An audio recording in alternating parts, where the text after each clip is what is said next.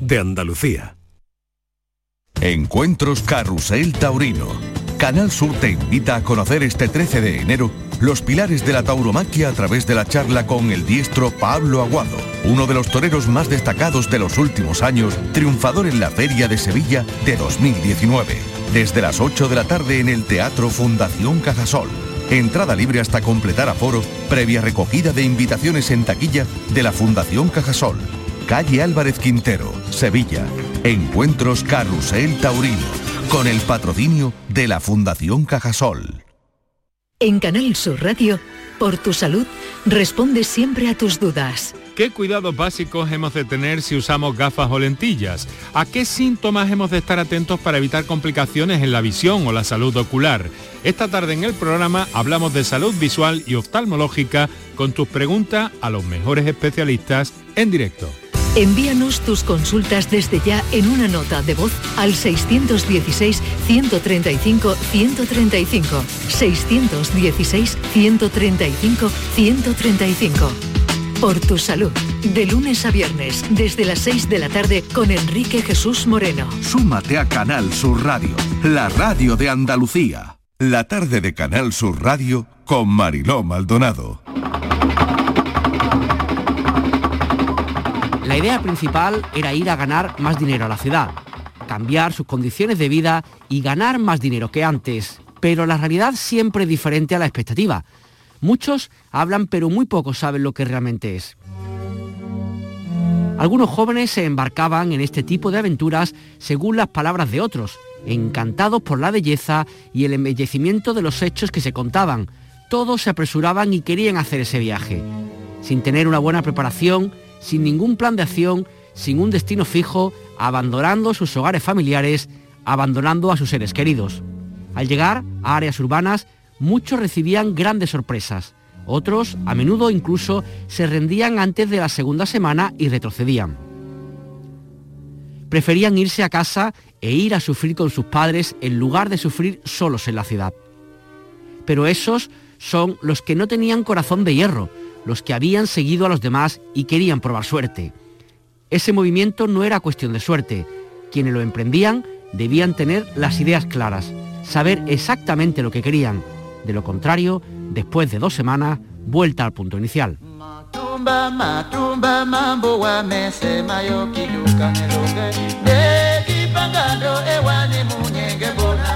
Cuanto más tiempo pasaba, más se preguntaban si había tomado la decisión correcta. Nada iba como lo había planeado.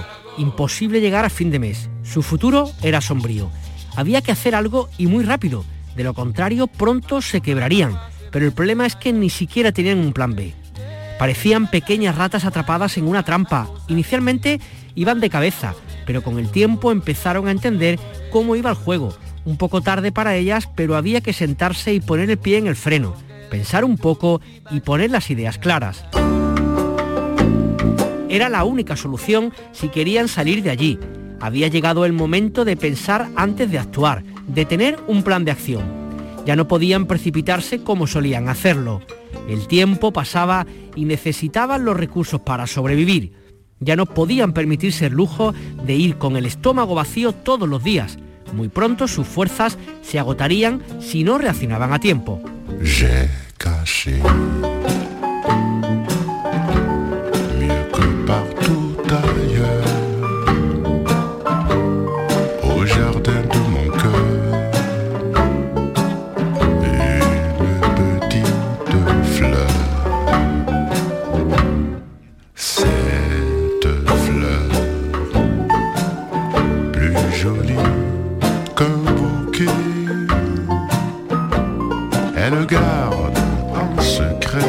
Han oído el extracto de un libro, Las Trillizas, de Albert Serges.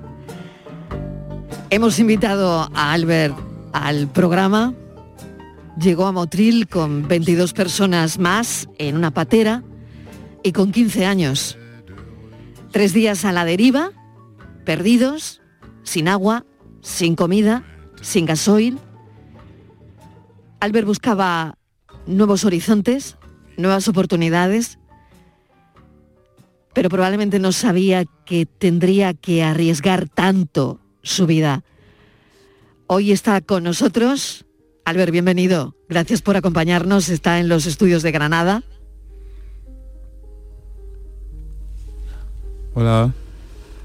Gracias por estar con nosotros. ¿Me oyes bien? Sí. Las trillizas es, es su libro porque Albert siempre ha querido ser escritor. Llegas a Motril con esas 22 personas más en una patera, Albert, y me gustaría que nos explicaras lo que se siente. ¿Qué sentiste en ese momento? Pues la verdad es que cuando bajamos de la partera era más una sensación de, alivio, ¿no? Porque le pasamos muy mal eh, en la partera. Llegó un momento que creíamos que íbamos a morir, que íbamos quedando ahí, pero cuando vimos a la Guardia Civil llegar, estábamos muy, muy contentos porque habíamos sobrevivido y gracias a Dios nos rescató la Guardia Civil. Oye, ¿qué se siente cuando has escuchado tu libro, Las Trillizas? ¿Qué sientes cuando, cuando has oído eh, ese extracto que hemos preparado? Pues no sé cómo explicarlo, ¿no? Eh, ahora mismo estoy sin palabras, no, Estás emocionado, ¿no? Sí, sí. Oye, eh, ¿qué pasó con la gente que venía contigo en la patera? Eh, muchos se fueron para Francia porque no querían quedarse aquí por problema de idioma, que era, era un cambio difícil para muchos y dijeron, no, yo prefiero irme donde hablan mi idioma y será mejor para mí eh, integrarme en la sociedad. Y nos mm. quedamos aquí tres los tres menores que estaban en, la patera y mm. lo que e, eran mayores se fueron todos. Estamos hablando de mayo del año 2015. Sí. Albert tenía 15 años. Em, y la verdad es que no sé cómo recuerdas tu país, Duala, Camerún. Naciste en el año 1999. Sí. Como tantos otros, llegaste a España a la costa de Motril, en, en Cayuco. Y no lo sé, ¿cómo, ¿cómo recuerdas tu país? ¿Es bonito Camerún? Eh, sí, la verdad que sí, la ciudad donde he vivido, Duala, es una ciudad preciosa y me recuerdo bien mi barrio donde he vivido, un lugar precioso donde me gustaría volver algún día para para visitar lo mío y ver cómo, cómo está en todo. Mm, te gustaría volver, ¿no? Sí. Eh, ¿Cómo sales de, cómo sales de, tu país, Albert? Eh, ¿De dónde saliste?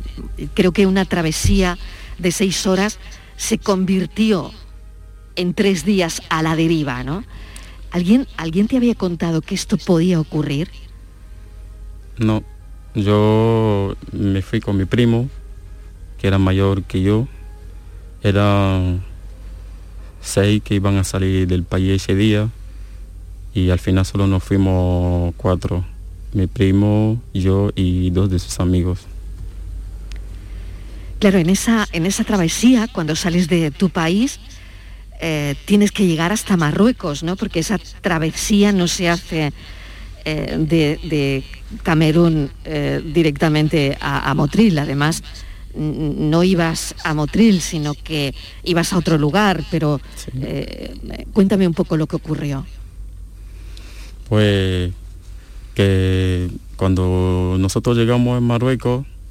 O sea, de Camerún a Marruecos, ¿no? No, de Camerún nos paramos en muchos sitios, porque para, para emprender el camino del desierto tenemos que pasar por otros países, por el Chad, por Níger y por Mali. Eh, Sí. Y cuando llegamos nosotros en, el, en ese trayecto de Camerún a Marruecos, nosotros no le hemos pasado, no le hemos pasado mal, la verdad. Gracias a Dios no, no lo hemos sentido como, como lo viven otros, que, lo, que sí lo pasan mal, porque nosotros, mi primo sí estaba un poco más preparado para ese trayecto. Nosotros, yo lo he pasado mal eh, en el mar, lo que es de Marruecos a España porque nosotros mm, supuestamente íbamos a hacer eh, seis horas en el mar, pero nos perdimos y finalmente hicimos tres días eh, en el mar. ¿Sin agua? ¿Sin comida? Sí. ¿A la deriva? ¿Sin, gasolina? ¿Nadie os veía? Nadie, nadie. Lo peor que vinieron a buscarnos, a rescatarnos, pero no nos encontraban porque estábamos entre las olas que eran muy grandes y no podían vernos. Intentábamos dar señales con los chalecos que nos quitamos, pero no nos veían. Vino un helicóptero de la, de la Cruz Roja, no nos vieron. Vino un barco grande también de la Cruz Roja y no nos vieron porque éramos muy pequeños ahí en mitad y no podían vernos. ¿Qué piensa un niño de 15 años en ese momento? Pues al principio tenía mucho miedo. Mm, yo estaba con uno, un marfileño que se llama Morrison, tenía 14 años él. Estábamos muy asustados los, dos, muy asustados. Pero cuando vimos a los otros, a los más grandes, eh, llorar, em, em, empezaron a decir, vamos a morir, se acabó. Mm, me miró Morrison y me dijo, ¿tú crees que vamos a morir? Yo le miré también y yo le dije, no, y empezamos a echar, a echar el agua de la partera a los dos porque estaba, estaba entrando mucha agua. Y el, que estaba al lado nuestra también, Bamba, que está ahora en Barcelona, también empezó a echar agua con nosotros y empezamos a cantar canto de, de, la iglesia, lo que conocíamos. Empezamos a rezar los cristianos, los musulmanes, cada uno rezando como, eh, como podía para que saliéramos de ahí con vida. O sea, en la patera había gente de distintas religiones. Sí. Musulmanes, cristianos. Mm. Y cada uno rezaba lo suyo. Sí, cada uno llamaba por una manera de decirlo así y le llamaba a su Dios para que nos ayudara, para que nos rescatara de ahí. Con la chaqueta empiezas a sacar agua. Sí. De la patera. Sí. Solo con una chaqueta.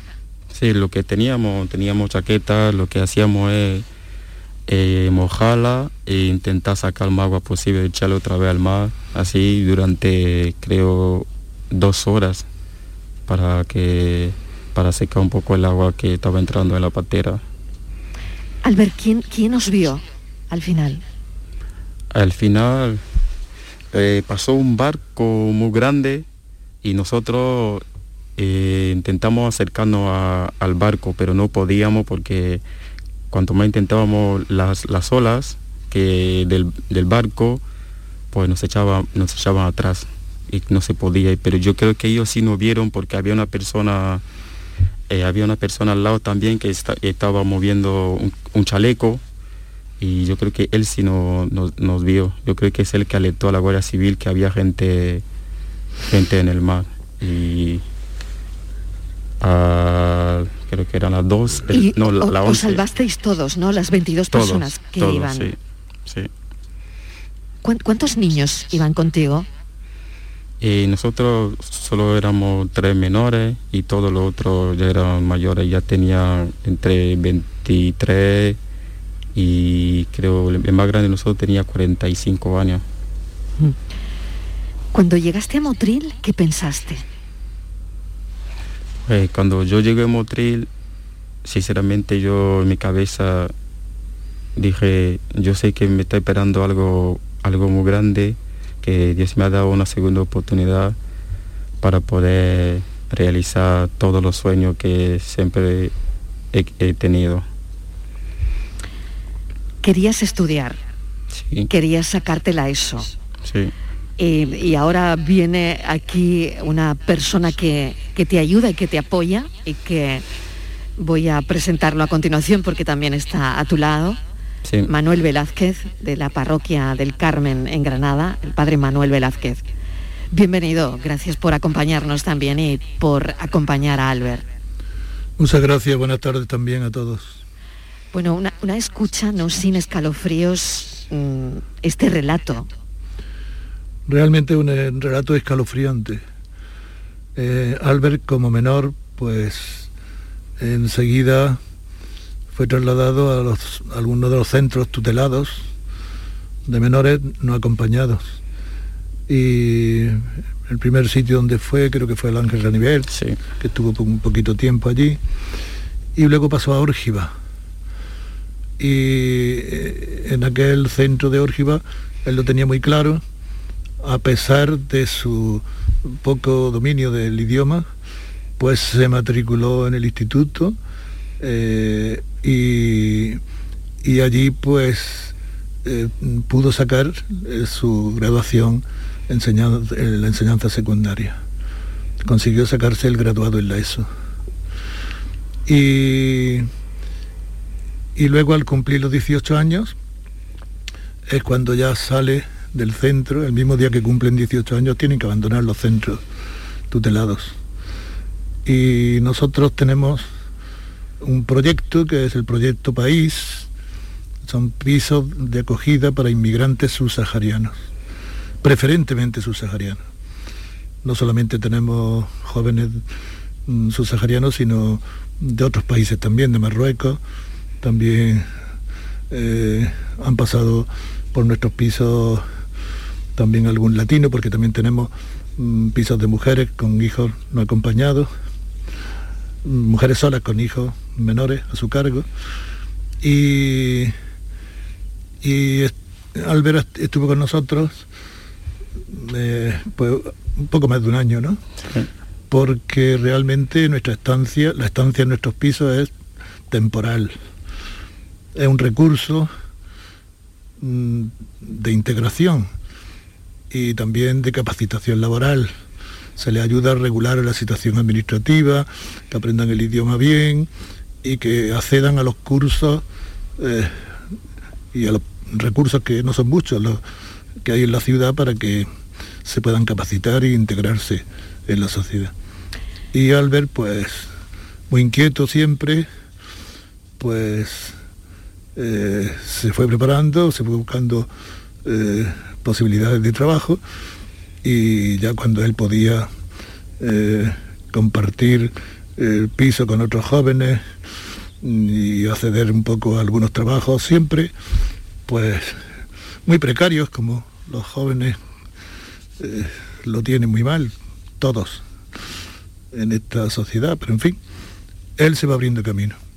Ahora está en la aceituna y, siempre ha tenido esa pasión por la literatura, por, por leer y por escribir. A pesar de las Claro, a pesar de las dificultades, ¿no? A pesar de las eh, dificultades. ¿Ha conseguido un trabajo? ¿Comparte piso con otros compañeros? ¿Le apasiona la literatura? Creo, creo, si no me equivoco, corrígeme, que la literatura te viene de tu madre. Eso te lo inculcó tu madre en Duala, en Camerón. Háblame de ella, Albert. ¿Cómo, ¿Cómo era tu madre? Pues la verdad es que mi madre era mi ejemplo.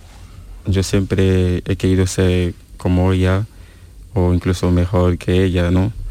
Porque en mi país la mujer todavía no tiene no tiene toda la libertad, o sea que no puede no vive, no vive la mujer en mi país como, como aquí.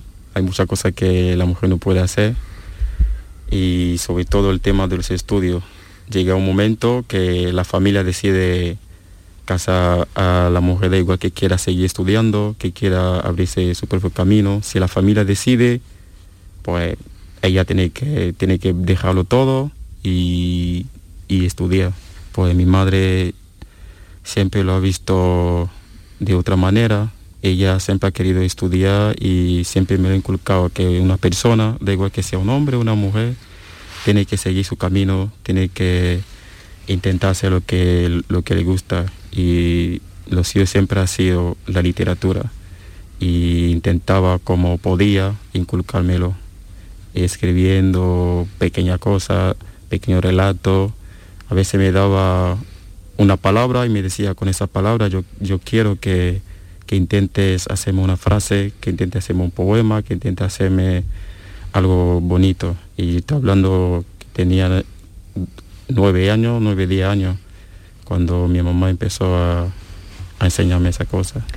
Y ya muere con, muy joven, ah, pero le da tiempo a inculcarte parte de esa libertad ¿no? que ella encuentra en la literatura, que encuentra en, los libros, ¿no? Una mujer que culta, que rompe el estereotipo de, las mujeres en, tu país, ¿no? Sí. ¿De qué muere tu madre, Albert? Pues eh, yo cuando era muy pequeño, cuando tenía 11 años, cuando murió mi mamá, mi padre no, no quería decirnos eso cuando se murió. Pero antes de irme hablé con mi tía, que me dijo que mi, mamá tenía una enfermedad y lo había ocultado, no quería decírselo a nadie. Solo ella sabía de qué sufría mi mamá y me dijo que cuando voy a estar preparado, ella me lo va a comentar. Solo me dijo que mi mamá estaba enferma, llevaba tres años con la enfermedad y no quería decírselo a nadie. ¿Tienes familia aún en Camerún? Sí. Y has dicho que te gustaría volver algún día, ¿no? Tu madre también escribía historias, ¿no? Sí, sí. ¿Y te, te, gustaría de alguna manera rescatarlas? Sí, es un proyecto que tengo, que tengo para el futuro.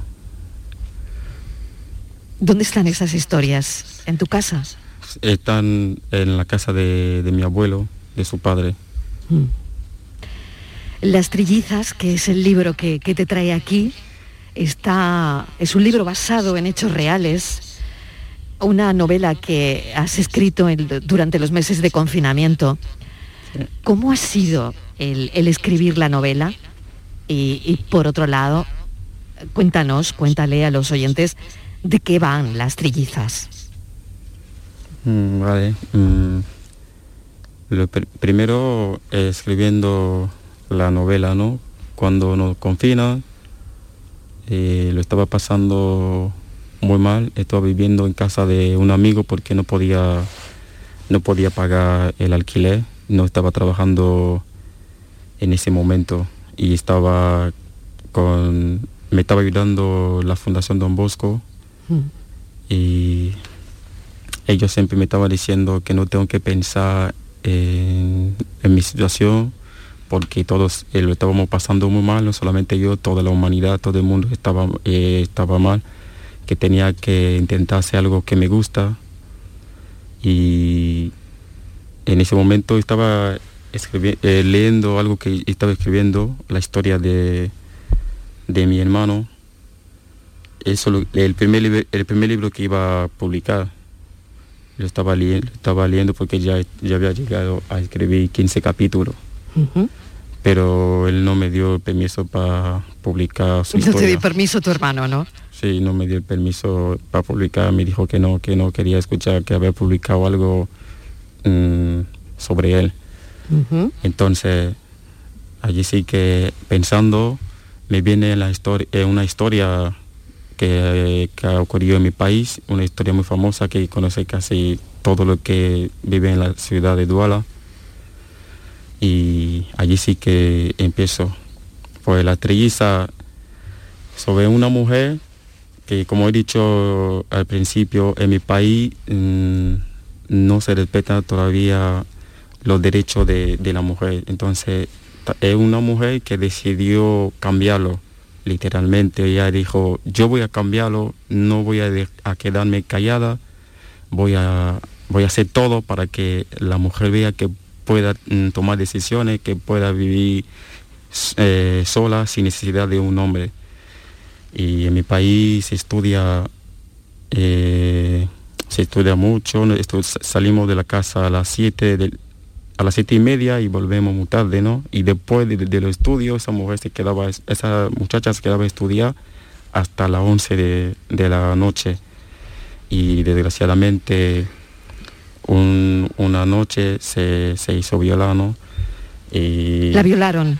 Sí, y de allí se quedó, se quedó embarazada y decidió quedarse con, con, el, con el embarazo, a pesar de que todo el mundo le, decía de, abortar, pero ella dijo que no, que se iba a quedar con el embarazo. Y tuvo tres, tres niñas y se quedó con una y se separó de dos. De eso va la, la novela. Es una historia real que ocurrió en tu país, que, que te ha acompañado, me imagino, desde siempre. Sí. Y por eso la has escrito. Has Eh, cambiado algunos nombres, ¿no? Sí, he cambiado los nombres porque ya tenía la, la experiencia con mi hermano que me prohibió de publicar algo sobre él, sobre su historia y con su Sí, nombre. Entonces. Cuando empecé a escribir La Trilliza, cambié los nombres y un poquito también lo que es eh, la historia porque no quería que, que alguien me dijera algún día, no, eso va sobre mi familia y que me pasara con, lo que me va a pasar con mi hermano. Por lo tanto, basado en hechos reales, ¿no? Sí. Em, Padre Manuel, ¿cómo es Albert? Cuéntenos cómo es. Pues Albert mm, es un, gran ejemplo de superación. Y yo pienso que es muy importante mm, porque viene a romper esa imagen distorsionada del fenómeno migratorio y sobre todo de la presencia entre nosotros eh, de los menores no acompañados. Yo creo que aquí hay un ejemplo de, de una persona que eh, está mm, aportando como, como tantos otros a la reconstrucción social y económica de nuestro país y, que está pues eh, siendo un ejemplo para todos nosotros y para todos los jóvenes. Y eh, él está intentando unir tres, tres pasiones grandes que tiene. Eh, no hemos hablado del deporte. Hombre, no hemos es- hablado del fútbol. Sí, del fútbol. Él es un gran deportista también y sobre todo muy bueno en el tema del fútbol. Y siempre que ha estado aquí, en el tiempo que ha estado entre nosotros, ha estado federado, está todavía está en, en un equipo de fútbol. Y es un ejemplo y un referente para muchos jóvenes eh, porque está lleno de, de ilusión, está lleno de inquietudes y sobre todo eh, está demostrando que tenemos que desmontar muchos bulos y muchos eh, mm, eh, planteamientos que pretenden alimentar nuestros miedos irracionales y nuestros prejuicios sobre este fenómeno de la inmigración, que no es un problema, es un gran mm, fenómeno que nos enriquece a todos. De modo que nosotros, desde el proyecto País, estamos muy satisfechos de ver cómo se abren paso estos chicos en nuestra sociedad, entre nosotros, y sacan lo mejor de sí mismos. Y, y es un hecho, por ejemplo, que los inmigrantes están sacando adelante pues las campañas agrícolas. Eh, eh, yo estoy hablando con cantidad de gente en los pueblos que dicen que todos los temporeros que están recogiendo la aceituna son, la mayoría, son inmigrantes. Un trabajo que no queremos hacer nosotros, no nos quitan nada, nos dan mucho y nos enriquecen a todos con sus aportaciones. Entonces yo quisiera poner, que pusiéramos en valor esta presencia entre nosotros. Albert, voy al deporte, voy al fútbol, porque sé que en Francia querían ficharte. Dicen que juegas muy bien. Eh, la literatura y el fútbol, que es otra de tus pasiones, ¿no? Sí. Eh, en un momento dado creo que tú tienes que decidir, ¿no? Entre el fútbol y la literatura. Y no sé si te has decidido ya, si has elegido la literatura o, o- o no sé, o puede que todavía eh, en fútbol mm, te fiche alguien, ¿no? A ver. Has estado Eh, federado, ¿no? Como dice Manuel. Sí, estaba federado, bueno, sigo federado, pero... Como buen fútbol- camerunés, el fútbol, una pasión, ¿no? Sí, sí, sí, la verdad es que sí. pues la verdad es que yo ya he elegido y lo tengo decidido. Voy a por la literatura. Primero, Vas a seguir escribiendo, ¿no? Sí, primero mm, porque me gusta, porque por la memoria de la persona que me lo ha inculcado y porque me estoy- mm, le está gustando a la gente lo que estoy haciendo. Entonces tengo como Mm. doble motivación mm, por la literatura. Oye, ¿qué sientes cuando suena el teléfono de la editorial? Tú le mandas el, escrito, eh, tu novela a la editorial y de repente suena el teléfono y te dicen que te la van a publicar. Oye, ¿qué sientes en ese momento? Eh, yo estaba en mi cuarto, en ese día estaba ahí esperando porque estaba eh, muy nervioso. Decía, dije, dije a mis amigos, los que estaban conmigo, la familia, que la editorial me dijo que me, eh, me contestaría poco más tarde. Y el día siguiente estoy así acostado y de repente suena mi teléfono y veo un número desconocido. Y cuando veo me dicen que son la editorial que me van a publicar el libro y me quedé como 30 segundos no sabía, estaba hablando la, señorita y yo no sabía qué decirle, ¿no? Eh, estaba ahí, bloqueado, me dice la, señorita, al ver está conmigo, no podía contestar, no me salía la, palabra. Y digo, sí, sí, sí, estoy aquí. Y me dice, felicidades, te vamos a publicar la novela. Y cuando he colgado el teléfono, me fui al salón gritando, gritando, y mi colega me, me preguntaba, ¿qué te pasa? me publican el libro y estaban todos como, como no, no puede ser si nos dijiste hace un día que te habían dicho que te van a llamar después de, no sé, 14 días, y yo, pues no, me, han llamado. Y... Qué bueno. y qué momento, ¿no? Sí. Eh, por último, Albert, em, ¿tú tienes la impresión de que cuando te montas en esa patera cambia la vida de alguna manera? y entras siendo un niño de, de 15 años y sales de otra manera, casi siendo un adulto? Sí, la verdad es que sí. Cuando antes de entrar en la patera tenía otro pensamiento. Yo era un crío que venía aquí a jugar fútbol, que venía en búsqueda de un futuro mejor.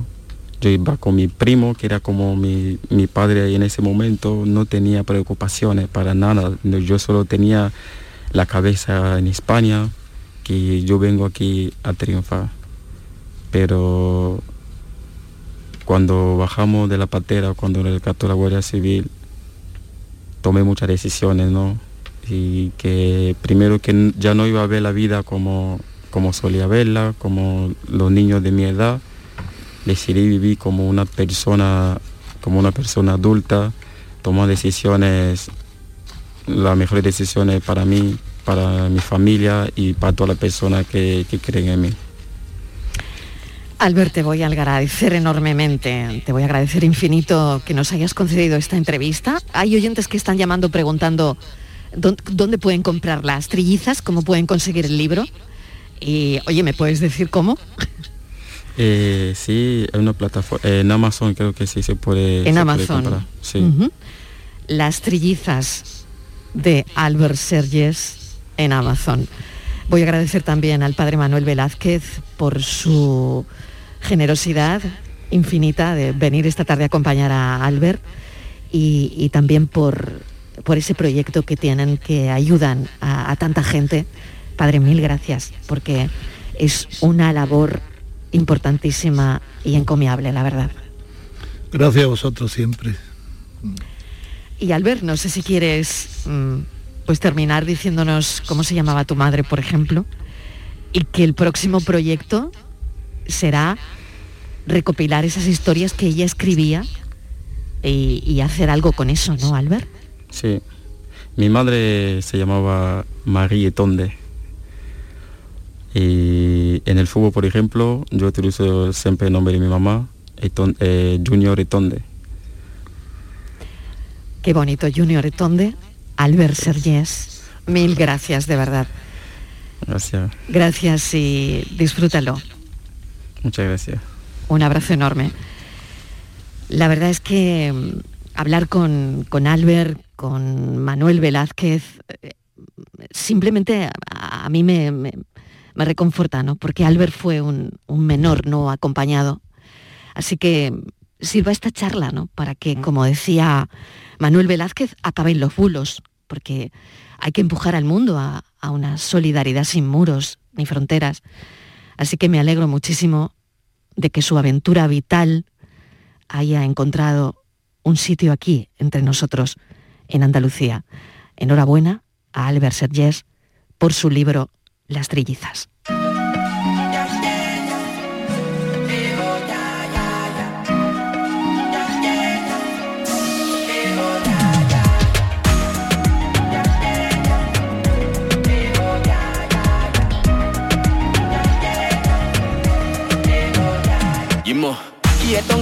Loco don't try,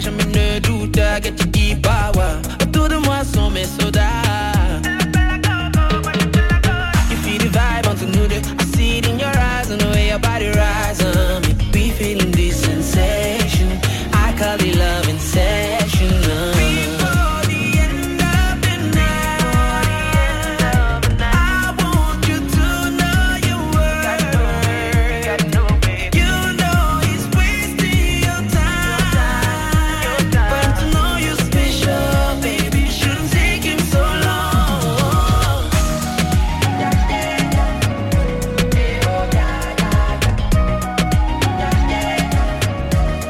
La tarde de Canal Sur Radio con Mariló Maldonado.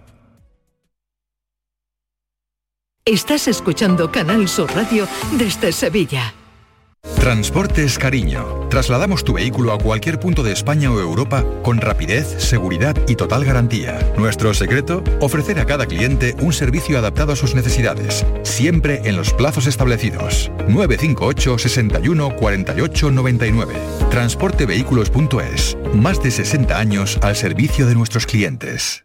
Son buenos momentos, son risas, es gastronomía, es un lugar donde disfrutar en pareja, en familia o con amigos, es coctelería, es obsesión por cuidar cada detalle. Nuevo burro Canaglia Bar and Resto en Tomares. Son tantas cosas que es imposible contártelas en un solo día. La vida es como un libro y cada capítulo es una nueva oportunidad de empezar de cero y vivir algo que nunca hubieras imaginado. Sea cual sea tu próximo capítulo, lo importante es que lo hagas realidad. Porque dentro de una vida y muchas vidas, ahora en Cofidis te ofrecemos un nuevo préstamo personal de hasta 60.000 euros. Entra en cofidis.es y cuenta con nosotros. Tras las fiestas navideñas, no olvides reciclar los aparatos eléctricos y electrónicos que ya no usas para cuidar de nuestro medio ambiente. Entra en www.raeandalucía.es para saber dónde depositar tus residuos de aparatos eléctricos y electrónicos. Actúa, recicla y conecta con la naturaleza. RAE Andalucía. En cofidis.es puedes solicitar cómodamente hasta 60.000 euros. 100% online y sin cambiar de banco. Cofidis, cuenta con nosotros.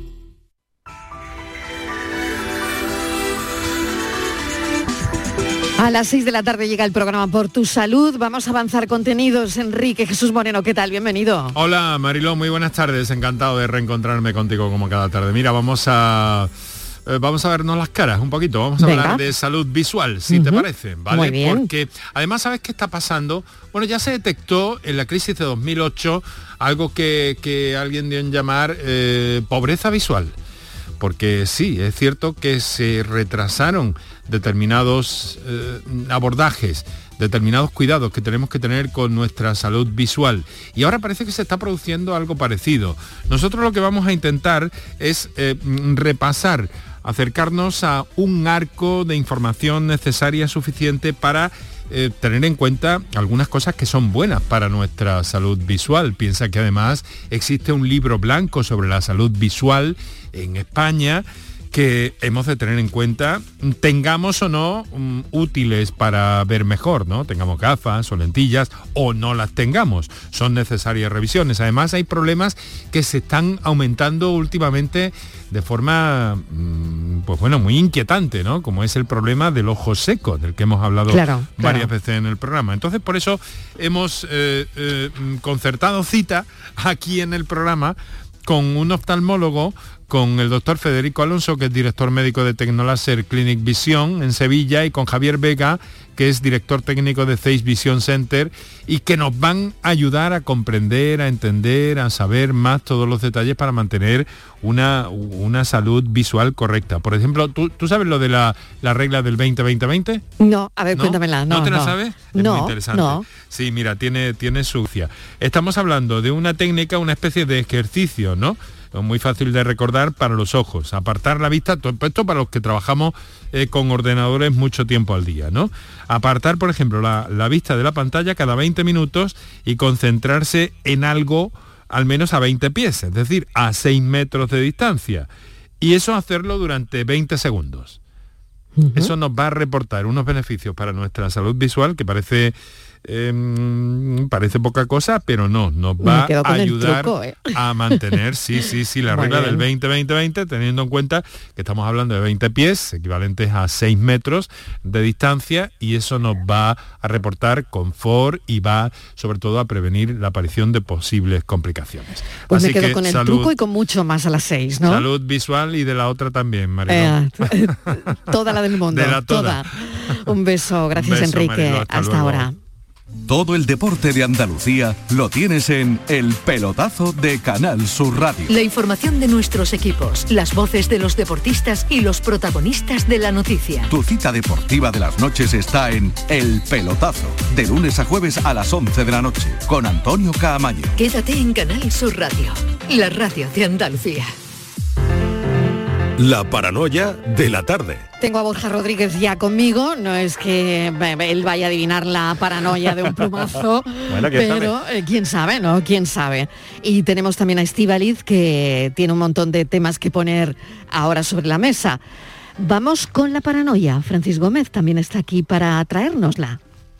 Bueno, pues hoy traigo un enigma policiaco. Anda. Venga, esto se pone bien, Venga, ¿eh? vale. Dale. Bueno, pues el jefe de un almacén acaba de llegar a su despacho cuando uno de los empleados entra corriendo en la oficina. El hombre explica que mientras dormía la noche anterior, soñó que una de las cajas que había en el almacén tenía una bomba que explotaría exactamente a las 2 de la tarde. El jefe, pues no se lo creía mucho, pero pensó que quizás sería cuestión de investigar. Llamó a la policía y la policía encontró la bomba en el sitio donde había soñado el, el empleado. Se desactivó la bomba, el jefe felicitó al empleado de corazón, pero lo despidió. ¿Y eso? El- eso es lo que tenemos que averiguar, porque lo puedo averiguar. Bueno, puede ser. El- Pero, pero- ojo, o sea que- ojo que el- eh, este trabajador no había puesto la bomba, ¿eh? Y, y gracias a explicar su sueño había conseguido. O sea, que de manera, que de manera que lo ponen de patitas en la calle cuando él ha evitado una tragedia. No, no No me lo entiendo ya el explico. empresario este. No, no me lo explico. No, me parece bien. O sea, que tú, tú quieres que nosotros te digamos Ah. por qué lo despiden. Claro. Pues yo que sé, como no haya averiguado quién puso la bomba también en el sueño, viera la cara y le reconoció. Pero Claro. seguro entonces que no lo ha puesto él. No, no, segurísimo, él no ha puesto la bomba. Él no ha puesto la bomba, pero lo ponen Ah, de patitas en la calle.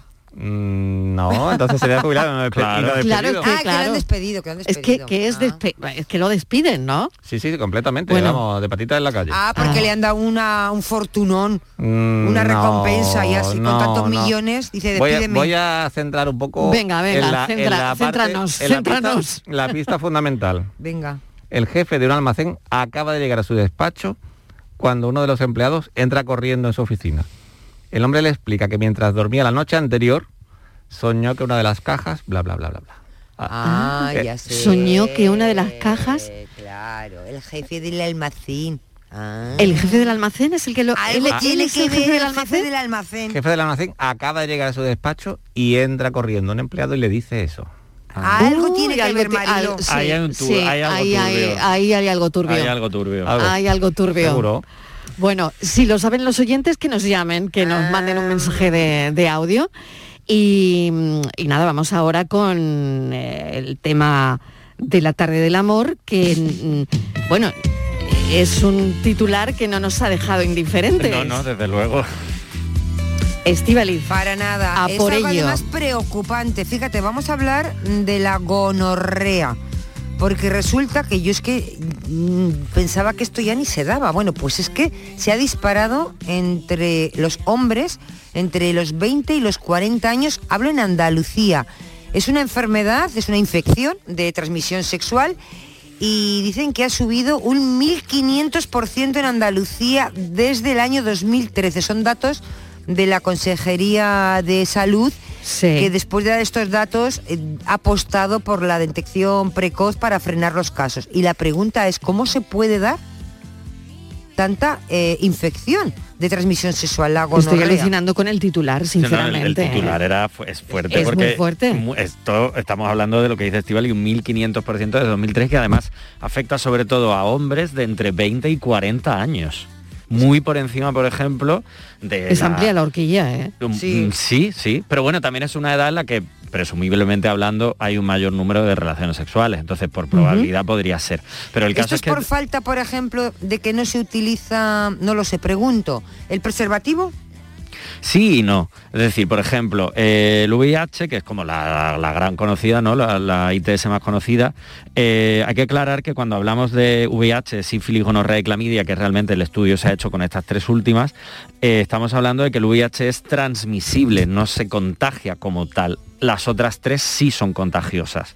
¿vale? Entonces ahí lo que tenemos que hablar es que eh, el problema viene cuando, por ejemplo, tanto la sífilis como la gonorrea como la clamidia son contagiosas también, por ejemplo, cuando practicamos sexo oral. Entonces ahí la gente se olvida muy mucho del tema del preservativo. Entonces, claro, el- el- hablamos de, pues eso, de un contagio, como si fuese pues, cualquier otro eh, virus, pero el problema está en que el VIH eh, es transmisible, es decir, se transmite, pero no es contagioso. El problema es que las otras tres sí. Entonces yo creo que hay un, combo de factores eh, que son mucho más contagiosos y que además es verdad que nos falta eh, educación en prevención eh, de, de ITS, en Esto prevención que- sexual. Claro, y hay que frenarlo, ¿no? Esto, bueno, eh, Claro, de hecho desde la Consejería de Salud se ha puesto en marcha un plan, porque antes, por ejemplo, cuando tú llegabas con según qué enfermedades al hospital o a urgencias, por ejemplo, a alguna clínica, la prueba del VIH va directa. ¿Pero te puedes morir?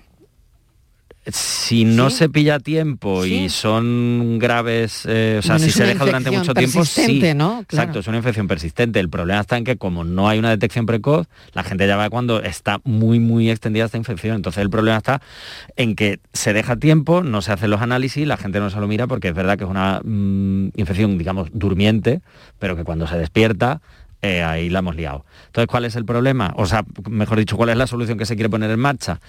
Hacer un pequeño protocolo en lo que se incluya dentro de la atención primaria, de la salud, por ejemplo, cuando vamos a urgencias y demás. Pero claro, aún así, creo que es fundamental eh, la educación en tanto en cuanto se explique, se explique cómo se contagia, cómo se puede combatir, cuáles son sus síntomas para que haya una detección precoz. Y me imagino que sobre todo se va a trabajar en, en prevenir, ¿no?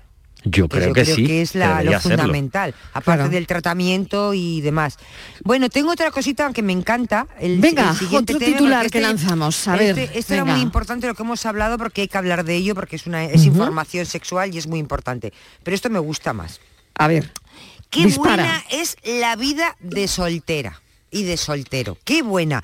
Aunque algunos dicen, Marilo, dicen, un titular, ¿es tan Sí. buena la vida de soltero como la pintan? Y digo yo, quien ha hecho esta pregunta es que está casado o casada. o que lo está echando de menos. Exacto, que que está está echando de vida de menos la menos. soltería, ¿no? Entonces, Borja, ¿es tan buena la vida de soltero como la pintan? A ver si me intentas convencer. Como pregunta con interrogante, como diciendo de eso nada. Lo es, lo es. Lo es. Lo es. Sobre todo, a ver, tiene muchos factores como todo, ¿no? Pero es cierto que eh, a día de hoy en España el 25% de los hogares son unifamiliares. Y en Efectivamente. 2035 Ujú. será el 35%. Esto nos da una idea muy clara de la dimensión que ¿Hacia toman los hogares vamos? unifamiliares ¿Hacia y hacia dónde estamos yendo eh, socialmente hablando. Entonces, en el fondo, cuando hablamos de, de estar soltero o de mm, eh, vivir en soltería, o en solitario, mejor dicho, no estamos hablando de soledad. Estamos hablando de vivir en solitario, de estar soltero o soltera, pero no estamos hablando de soledad, porque esa soledad, esos huecos se llenan con otras relaciones personales, con amistades, con familia, Claro. con tiempo propio, con aficiones propias, con tiempo para ti. Entonces, una de las grandes ventajas que tiene la vida de soltero o de soltera es el hecho de eh, no tener que consultarle nada a nadie. Tú te vas de viaje y haces tú, tú lo que te da la gana. Como por ejemplo, hablábamos antes en el café, comentaba Steve, pues yo voy al gimnasio a las seis y media de la mañana, pues yo me levanto y me voy, no tengo que dar explicaciones a nadie. Creo que eh, el, el problema viene cuando socialmente hablando no está tan bien visto que a determinadas edades eh, las personas estemos solteras. Y eso sigue pasando. Y eso sigue pasando. ¿Sigue pasando? Sí, sí. Y la presión de, bueno, ¿y tú para cuándo? Pues tengo un amigo, una amiga Claro. para ti, pues tengo no sé qué para ti. Es como, ¿me Ya, bueno, eso todavía está, ¿no? Eso existe. O sea, que no dejamos vivir a la gente, ¿no? Básicamente. Yo voy a poner un pro y un contra. Venga. Muy simple. Venga, un pro y un contra. Un A ver. pro porque ayer estuve con una amiga que está en vías de volver a ser soltera, de momento tiene compañero, marido, y me decía... Que no está escuchando el programa. Sí, sí, lo escucha, lo escucha, lo escucha. Lo escucha, vale, Sí, vale. sí. Y me decía que una de las mejores cosas de volver a ser soltera es que no tienes que hacer la cama. Que para ella era terrible, Ya. dice, porque yo hago la cama diariamente, Sí, entonces sí. cuando yo vuelva a ser soltera, haré la cama cuando me dé la gana o cuando o nunca. Entonces eso es un pro. Entonces yo pensé que también, que efectivamente, que eso es un pro. Un contra. un contra. Marilo, venga. que estoy Venga, en contra de todas las recetas de cocina. Que no se pueden hacer recetas de cocina para cuatro personas. Porque con lo que somos uno, ¿qué hacemos Tupper, con las cantidades? Tupper, tupper. Tupper, La no, solución claro, es claro, tupper y al tupper y congelador. congelas, claro. Eso es fundamental. Pero ¿qué hago yo con una lechuga entera? Claro, Por ejemplo, claro, bueno, habrá cosas que, claro, que es verdad. ¿Eh? Claro. la leche que te dura una semana abierta. Pues no, Claro, señores. Hagan ustedes ¿eh? lo mismo que se hacen preparados para otro tipo de, de personas, también que cada vez somos más. Entonces, te aseguro, Mariló, claro, te aseguro que esto hay que pensarlo, ¿eh? Sí, Hombre, eso es- tal y como esto está- eh, esto es van las totalmente en contra. estadísticas de, de familia, eh, pues eso, de, de- de vida unifamiliar, esto es para que De lo hecho, piensen, los supermercados se han puesto ya un poquito a tono Un poquito con las esto pilas, ¿no? Pero no del todo, yo creo. Estoy de acuerdo con Sí, Estíbaliz, sí, ¿eh? del todo no. Y Del además, por no. ejemplo, lo- pues los seguros médicos, los pisos, los alquileres son muchísimo más caros cuando es una persona eh, que va eh, en solitario, digamos, alquilar Claro, o ese es seguro. que- Entonces ahí está, la sociedad en eso no ha cambiado. No. A pesar de que somos el 25% de los hogares Tú vas a alquilar un piso y le dices, somos dos. Pues te cuesta lo mismo, o somos uno, te cuesta lo mismo. El gas te cuesta lo mismo, la luz te cuesta lo mismo, el teléfono te cuesta lo mismo. Seas uno, seas dos. Sea- seas dos, seas Entonces, tres o seas tampoco cuatro. Pero Tenemos que lo importa- tenemos lo- que empezar Esto- a- esto a tiene a debate, sacar esto la bandera café de guerra, también, ¿eh? Sí, esto tiene café, Tiene- esto, esto tiene café. café, Entre ¿eh? lo de ayer Esto del es- podría- poliamor y esto, Sí, podría vamos ser bien. tema de café también, ¿eh? Vamos bien. Tenemos que sacar aquí Sí. las fachas de guerra. Totalmente, totalmente. Tenemos que decir los que los solos, los que vivimos, so- somos solteros, pedimos la mitad de la luz, la mitad del gas, porque no es lo mismo, ¿no? ¿O no? Bueno, hay que resolver, venga, hay que resolver eh, el enigma de hoy, Francis. Bueno, Marilo, pues hemos tenido mucho éxito, los oyentes han acertado todo, ¿Ah, sí? bueno, salvo Patricia de Argentina que cree que el jefe puso la bomba para cobrar el seguro, pero no, no es así. Ay, Me vaya buena idea. a perdonar porque esto es muy amanuense, eh, hacerlo directamente desde el móvil. Vamos Sí. a escuchar uno de los mensajes que nos queda poquito tiempo. A ver. Desde el- Aquí es Antonio de Puerto Serrano.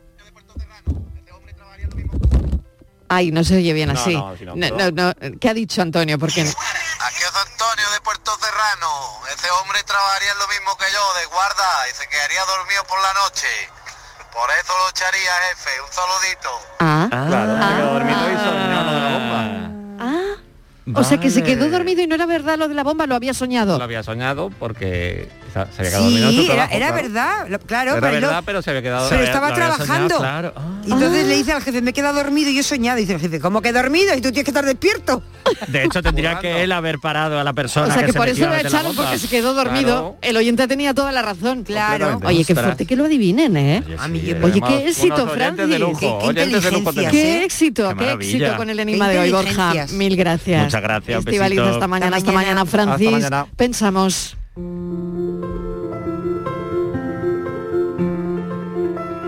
Algunas bibliotecas españolas se han embarcado en el proyecto internacional que se llama Biblioteca Humana, que es básicamente tomar prestado en lugar de un libro una persona, una persona que cuenta su historia. Y así, por ejemplo, pues eh, se pueden desmontar muchos prejuicios cuando un inmigrante cuente su historia o se puede entender mejor cómo vive una persona ciega o el amor y la dedicación a su profesión y a sus clientes de un sastre ya eh, sexagenario. Me parece una idea estupenda Estoy seguro de que eh, los lectores que acuden a este préstamo eh, humano tendrán después muchos pensamientos, muchas reflexiones, porque la mejor novela es cualquier historia de cualquier persona. Ya lo decía eh, ya difunto Manuel Fraga, decía que no leía novelas, solo biografías, porque son las mejores novelas.